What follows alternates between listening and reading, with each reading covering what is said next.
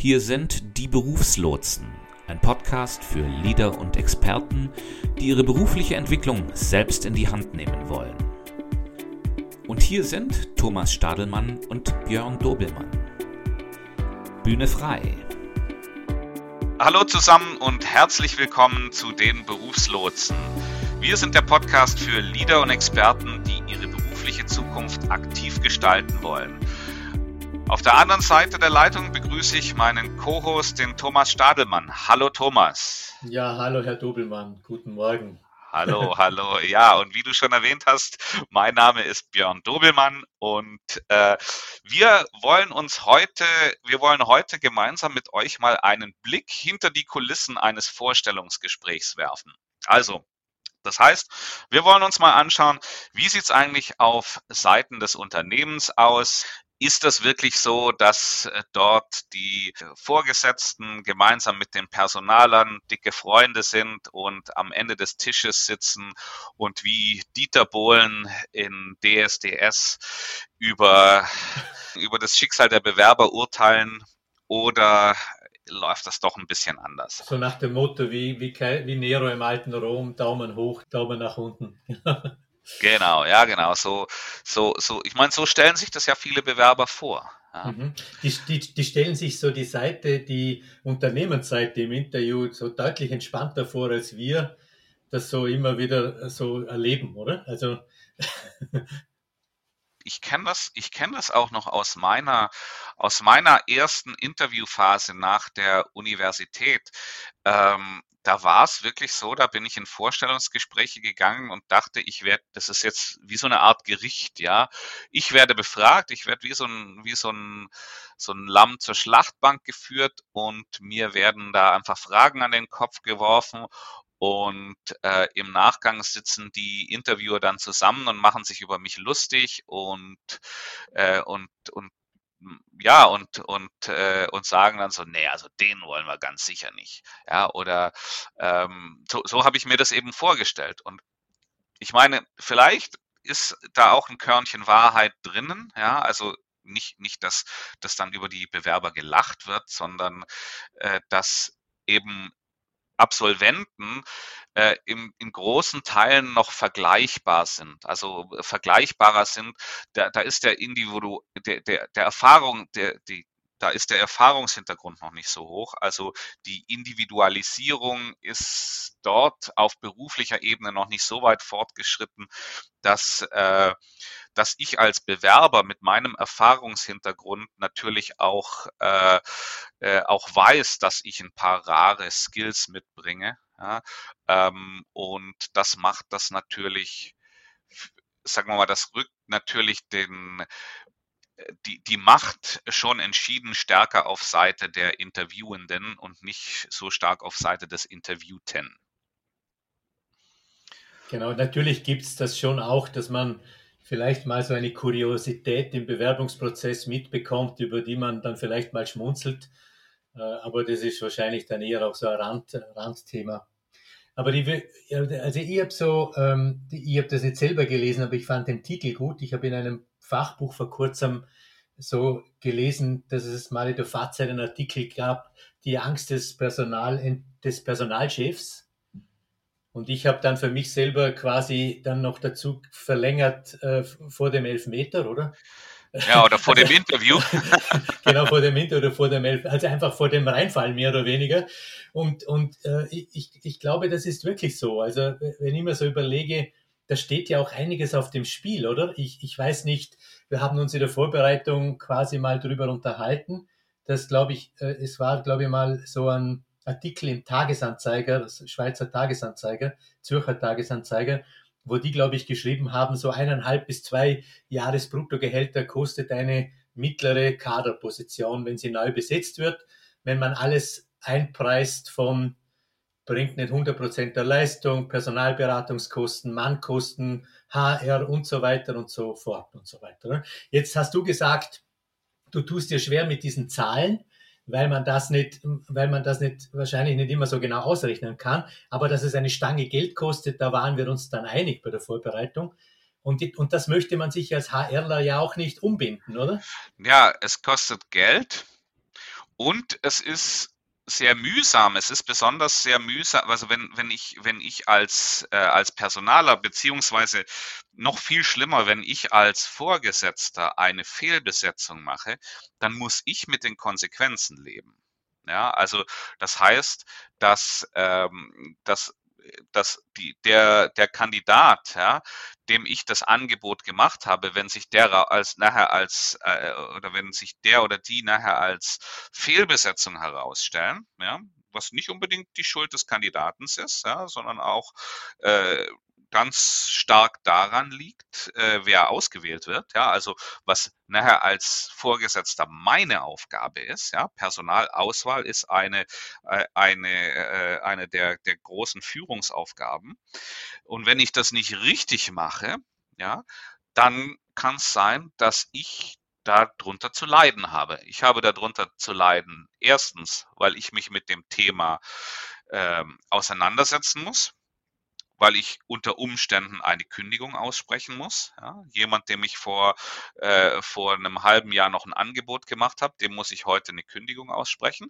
Sehr unangenehme Situation für eine Führungskraft, ja, weil ich damit eigentlich auch, äh, äh, auch dokumentiere, dass ich äh, versagt habe in meiner Aufgabe. Auf der anderen Seite habe ich ein Team, mit dem ich arbeite, ja, und dieses Team muss zu gewissem Maße die äh, Nicht-Performance des, des, der, der Person ausgleichen. Ist also auch ein ganz, äh, ganz unangenehmes Thema meinen, meinen anderen Mitarbeitern gegenüber, ja, weil ich die durch extra Aufgaben belaste. Und ja, und dann natürlich äh, steht da auch so ein bisschen mein, mein Ruf auch auf dem auf dem Spiel. Ja. Ähm, da heißt dann schnell im Unternehmen, ja, der so und so, hm, da ist kein, der, der, der hat schon einige, einige Personalfehlgriffe gemacht, ja, und das tut mir für, um, für meine, für meine Karriere, für mein persönliches Weiterkommen auch nicht unbedingt gut. Ja. Mhm. Also da steht schon viel auf dem Spiel, auch auf der anderen Seite. Äh, und es geht hier nicht nur darum, dass, dass, dass, äh, dass ihr hier irgendwo äh, ein, Schaulaufen durchlauft, ja, sondern die, die, äh, die Leute auf der anderen Seite des Tisches, die haben da schon die haben da schon auch ihre, ihre Sorgen und sind da auch sehr, sehr stark unter Druck in so einem Vorstellungsgespräch, die richtige Entscheidung zu treffen. Björn, aber das würde ja schon auch bedeuten, und da, da sagen wir im Grunde nichts Neues, das hatten wir auch schon mal in, in unserem Podcast, dass es im Grunde auch darum geht, diese Risikowarnlampen, die vielleicht da im Hirn des Personalentscheiders angehen, möglichst diese Knöpfe möglichst wenig zu drücken oder wenn es geht, gar nicht zu drücken, oder? Weil natürlich der Personalentscheider vielleicht am Anfang, vielleicht auch Mangel seiner, einer fachlichen Expertise, die er treffen kann, die wenigsten, die in dem Bereich arbeiten, sind ausgebildete Diplom-Ingenieure, auch wenn sie mhm, ja, Diplom-Ingenieure ja. einstellen, oder? Die erkennen, die können, erkennen das vielleicht gar nicht, aber sie erkennen natürlich, ob ein Kandidat ähm, eben bei ihnen Misstrauen auslöst. Und dieses Misstrauen ja. kann dann dazu führen, dass man vielleicht gar nicht weitergeht mit dem, oder? Oder der. Genau, ja. Mhm. Björn, jetzt äh, äh, ein Punkt, der mir noch wichtig wäre, und zwar oder ein Erlebnis, was ich mache. Und das, das kommt mir auch immer dann entgegen, wenn ich mit dir Podcast vorbereite. Mhm. Ähm, du arbeitest jetzt ja als HR-Manager nicht in einem gerade kleinen Unternehmen, oder? Mhm. Ja. Und ihr, ich habe durchaus auch Leute in Coachings und, und, und auch Trainings, die zum Beispiel auch sich für KMUs bewerben, oder? Und ich habe so den Eindruck, dass es da ganz einen Fehler gibt. In der, in der, man hat immer das Gefühl, jeder, der Interviews führt, ist ein hochprofessioneller HR-Entscheider. Und das, glaube ich, ist ja nicht so, oder wie siehst du das? Ja, nein, es ist, es ist sicherlich nicht so. Ähm, wenn ihr euch bei großen Unternehmen, insbesondere jetzt bei Konzernunternehmen bewerbt, dann könnt ihr euch sicher sein, dass dort auf der anderen Seite jemand sitzt, der mit den Gegebenheiten eines Vorstellungsgespräches sehr vertraut ist, der professionell Fragen stellen wird. Ja, also wir haben es in der, in, in der vorletzten Episode besprochen. Das, das sind die Fragen, ähm, das sind solche sogenannte verhaltensbasierte Fragen. Ja. Ähm, aber wenn, stellt euch vor, ihr bewerbt euch bei einem Unternehmen, in dem 20 Personen arbeiten, da ist dann, äh, da, da macht die, ähm, da wird die Personalarbeit einfach von, von jemand, äh, das wird einfach mitgemacht von den, von den anderen Führungskräften. Ja, das wird aufgeteilt. Vielleicht übernimmt einen gewissen Teil der, der, der Administration, so die, die, die Sekretärin des Unternehmens, ja, aber ähm, so, so die Personalauswahl, ja, was ich, was ja auch eine der großen äh, Aufgaben im, äh, im, im Bereich Human Resources ist, da, da, das werden die Führungskräfte dann in Eigenregie machen, ja, und haben da auch keine Unterstützung. Und äh, bei so einem Unternehmen, bleiben wir gerade mal bei dieser 20-Mann-Größe, ja, da werden vielleicht im Jahr, da gibt es einen Umsatz von Personalumsatz von einer Person, also da muss eine Person neu eingestellt werden im Jahr. Äh, und da machen die, der, der durch, die durchschnittliche Führungskraft in dem Unternehmen, in so einem Unternehmen macht ein, vielleicht manchmal zwei Interviews im Durchschnitt im Jahr. Und, ähm, und die sind dementsprechend genauso äh, unerfahren äh, in, in, in darin Bewerbungsgespräche zu führen, wie ihr als Bewerber das eben auch seid. Ja, weil, äh, sind wir mal ehrlich, wie, wie oft führt man, wenn man alle vier, fünf Jahre mal ein paar Bewerbungsgespräche führt, dann ist das ja für den durchschnittlichen äh, Mitarbeiter, äh, für den durchschnittlichen, für die durchschnittliche Person schon sehr viel. Mhm. Und das führt dann natürlich auch dazu, also meiner Erfahrung nach, dass dann solche Linienvorgesetzten oder Fachvorgesetzte, die dann halt einfach diese, diese Gespräche einmal im Jahr führen, ähm, oft dann natürlich psychologisch auch wenig geschult sind. Sie sind auch in Interviewführung teilweise wenig oder gar nicht geschult mhm. und stellen, spielen natürlich dann auf einer Position, wenn man das jetzt fußballerisch ausdrückt, äh, die ihnen äh, bekannt ist, nämlich sie, äh, sie stellen vorwiegend fachbezogene Fragen. Genau. Oder? Das ist das eine. Und zum anderen stellen sie oft so diese traditionellen Fragen, die man kennt und die weniger Kenntnisgewinn bringen, oder? Genau. Welche sind ihre, Stärken, Stärken welche sind ihre Schwächen, oder? Also, also man, wenn man, man, man, man findet ja sowieso schlecht, wenig gute Interviewer, die verhaltensbasierte Fragen äh, stellen. Äh, zumindest einmal bei diesen kleineren Unternehmen. Ähm, und bei diesen kleineren Unternehmen findet man wahrscheinlich noch weniger, oder? Ja, also, ähm, sagen wir mal so, wir, wir, wir unterhalten, ich will jetzt gar nicht unbedingt zu sehr auf dem, auf dem, auf dem 20-Mann-Unternehmen rumhacken. Ähm, weil die so, so 20-Mann-Unternehmen stellen selten äh, Fach- und Führungskräfte ein. Ja? Ähm, aber sagen wir mal, kleinere, kleinere Mittelständler, ja, also das kann ja, das gibt ja durchaus sehr interessante Positionen, auch im, im Bereich für Experten, auch im Bereich für, für, für Leader, die, die dort verankert sind. Und da haben wir, und, und, und da müsst ihr euch einfach als, als proaktive Bewerber könnt, könnt ihr euch das zu Nutzen machen. Diese Unerfahrenheit der, der, der, ähm, der Entscheidungsträger. Und ich meine, die sind ja nicht unerfahren darin, Entscheidungen zu treffen. Nein, nein, das, das meine ich damit gar nicht. Sondern die sind halt unerfahren darin, die bestmöglichsten und, und, und, und, und best oder, oder und, und validesten Informationen aus euch rauszuholen. Und wenn ihr ihnen dabei helft, und das könnt ihr ja, wenn ihr viel bei den Berufslotsen, wenn ihr viel Berufslotsen gehört habt, ja, insbesondere eben diese Episode über verhaltensbasierte Fragen, äh, dann könnt ihr die, könnt ihr da eure Fragen be verhaltensbasiert beantworten. Und was ihr damit schafft, ist, ihr, ihr, ihr schaltet damit die, die, die Warnsignale im Hirn der Entscheider aus.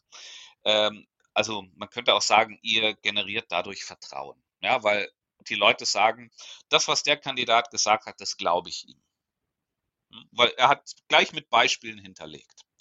Und das einfach, das denke ich einfach, ist so eine Sache, das solltet ihr wissen, wenn ihr eben bei kleineren Unternehmen euch bewerbt. Die Professionalität, also diese Professionalität im Sinne von Prozessprofessionalität, nicht Entscheidungsprofessionalität, die ist dort im Interviewprozess wahrscheinlich nicht besonders stark ausgeprägt. Und Björn, was ja noch dazu kommt, denke ich, ist ja, dass die, die Anzahl der, der ähm, Auswahlinstrumente natürlich sinkt, je kleiner das Unternehmen wird, oder? Also ich mache zum Beispiel die Erfahrung, dass kleinere KMU oft einfach äh, aufgrund von Arbeitszeugnissen aussuchen. Also äh, die haben selten noch irgendwer psychometrisches Verfahren oder so, so, äh, so irgendwelche Übungen oder, oder Elemente, die man aus Assessment Centern kennt, oder? Das ist dort oft gar nicht, aus Kostengründen findet das oft nicht statt. Und das, das färbt natürlich das Ganze ein, oder? Du hast vorher gesagt, Björn, dass äh, diese verhaltensbasierten Fragen und dass wer die Berufslotsen gehört hat, sich da ja auskennt. Äh, wir haben ja in einer ganz frühen Folge über das persönliche Geschäftsmodell äh, geredet und da ist ja ein Baustein dieses Wertangebot, oder? Und ich glaube, das ist ja auch hier zentral, oder? Wenn ich einem Personalentscheider vermitteln kann, welchen Nutzen ich stifte, welche Probleme ich für sein Unternehmen lösen kann. Und das auch noch gut abgestützt mit Beispielen, oder? Dann wird er sich freuen, weil das sein Risiko minimiert, oder? Genau. Genau, ja, ist, ist so. Ähm, ein anderer Punkt, den wir bisher noch gar nicht angerissen haben, Thomas, ist, ähm, die Bewerber sehen Bewerbungsprozesse oftmals so als ähm, gut durchgetaktete äh, Prozesse. Da schickt man eine Bewerbung hin, dann bekommt man innerhalb von drei, vier Tagen eine Eingangsbestätigung.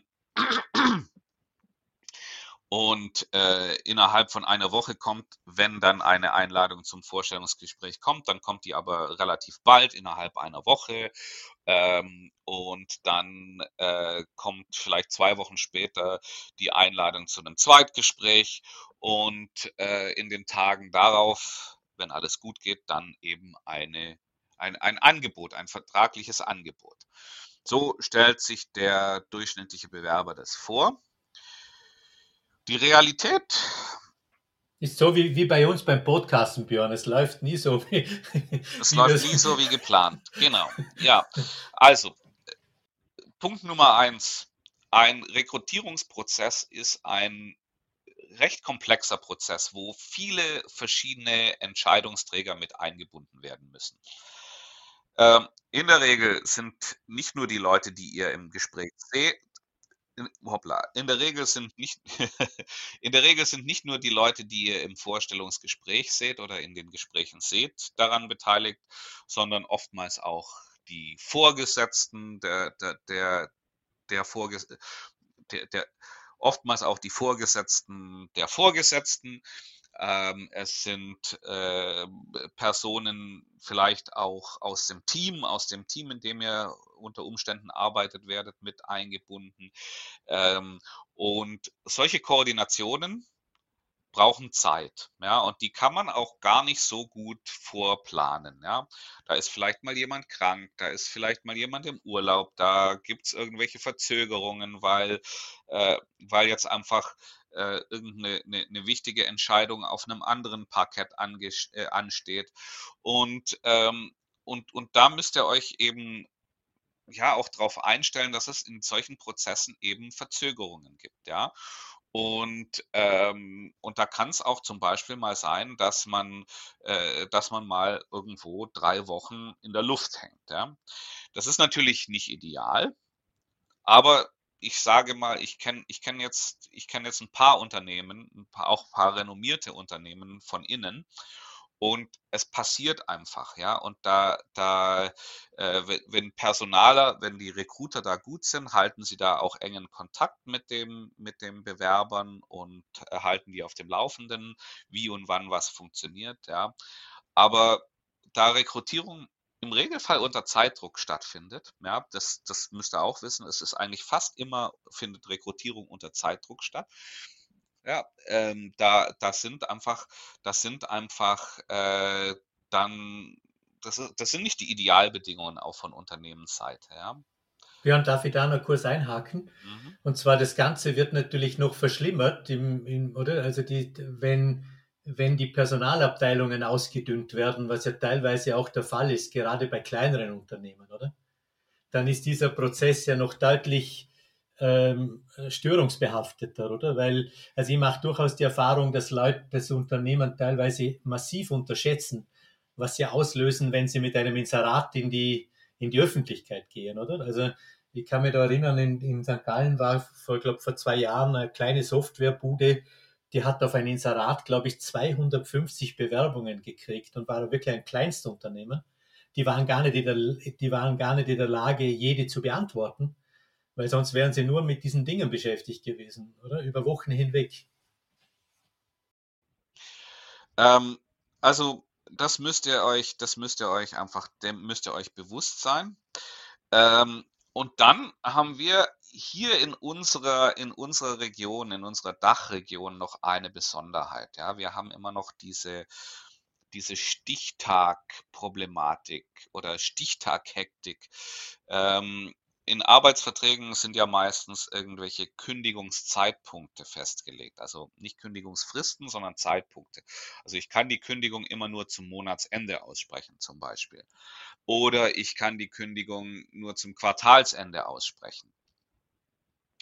Und wenn solche, ähm, wenn solche ähm, Dinge dann kommen, ja, und äh, es gab Verzögerungen im Prozess, ja, äh, dann kann es auch sein, da müsst ihr euch darauf einstellen, dass die, dass ein Unternehmen euch am 30.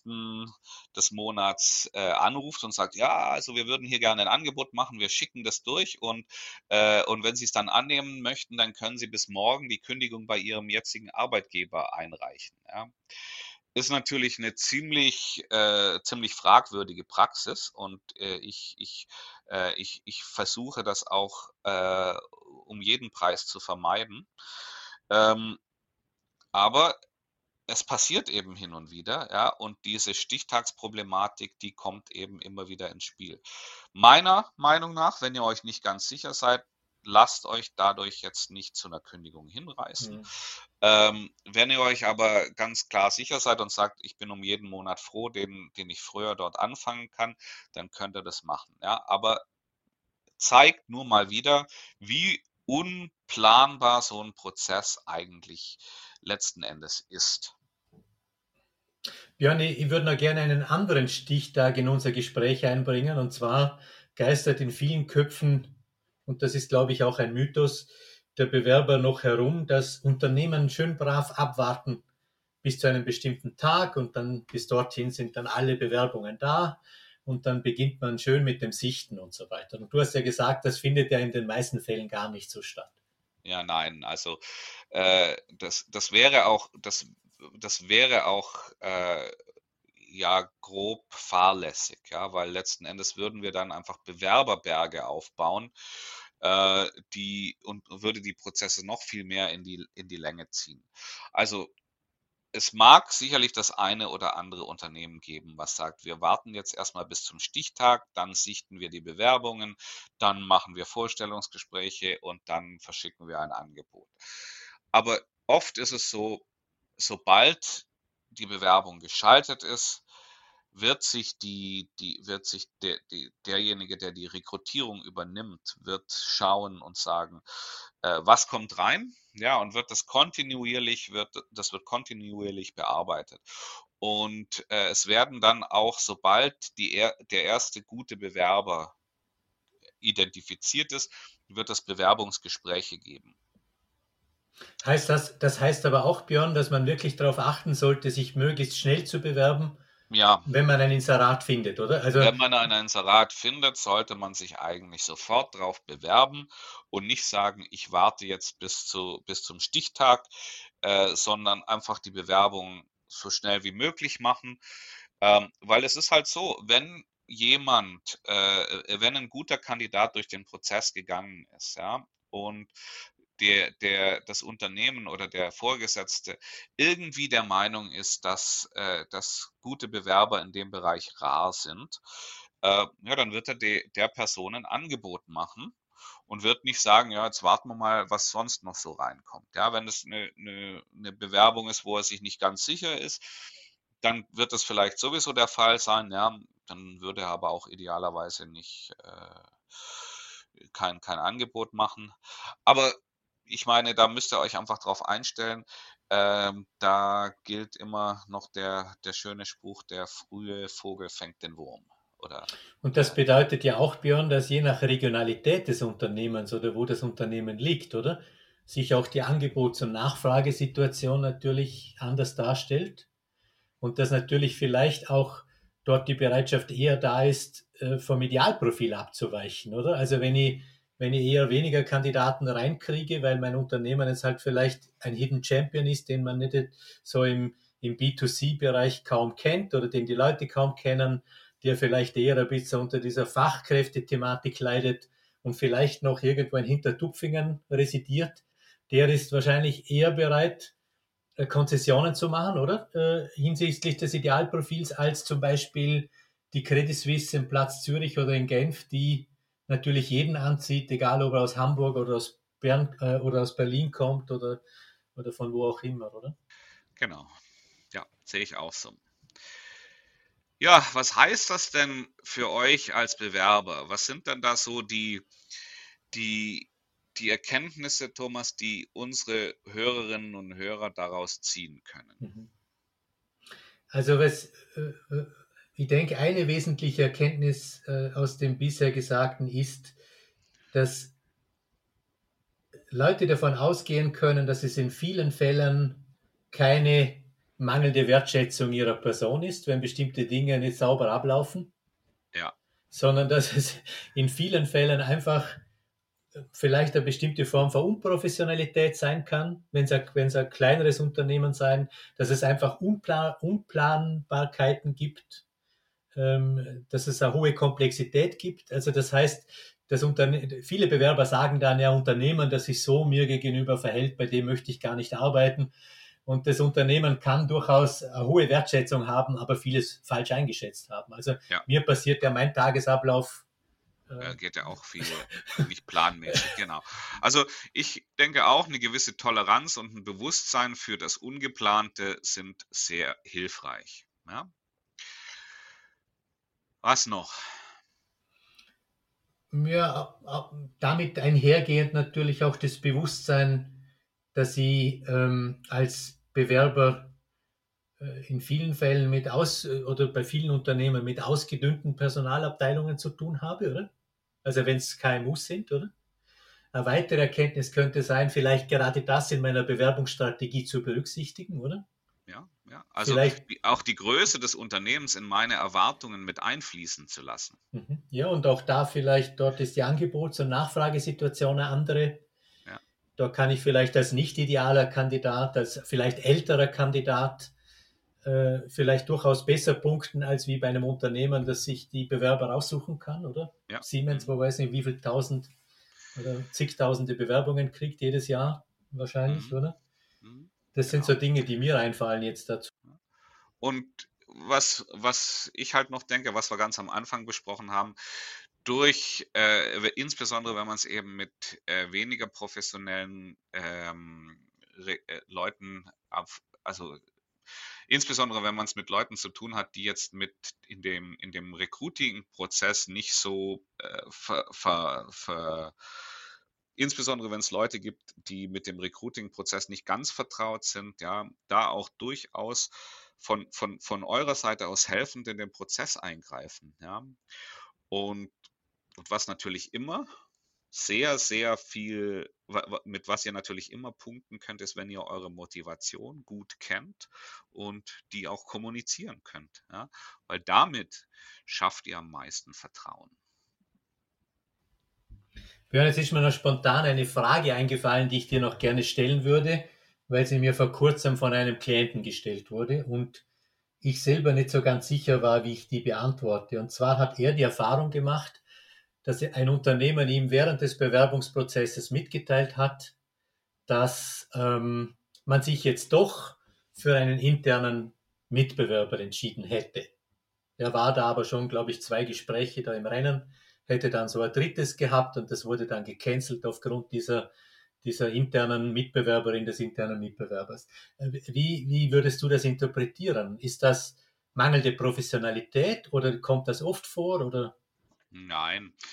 Ähm, das kann nur sein, dass das, dass das, also ich, ich glaube, dass das auch recht oft passiert, ähm, dass man einfach sagt, wir, ähm, wir schauen, also das ist, das liegt eigentlich daran, dass man dem internen Bewerber das eigentlich von Anfang an nicht gar nicht zugetraut hat. Ja, also dass man da gesagt hat, wir wollen erstmal schauen, vielleicht finden wir jemand besseren im Markt und wenn dann die Interviews aber sich nicht als besser erwiesen haben, ja, dass man dann sagt, ja, in dem Fall, dann nehmen wir dann doch den internen, was auch verständlich ist und was auch Sinn macht, ja.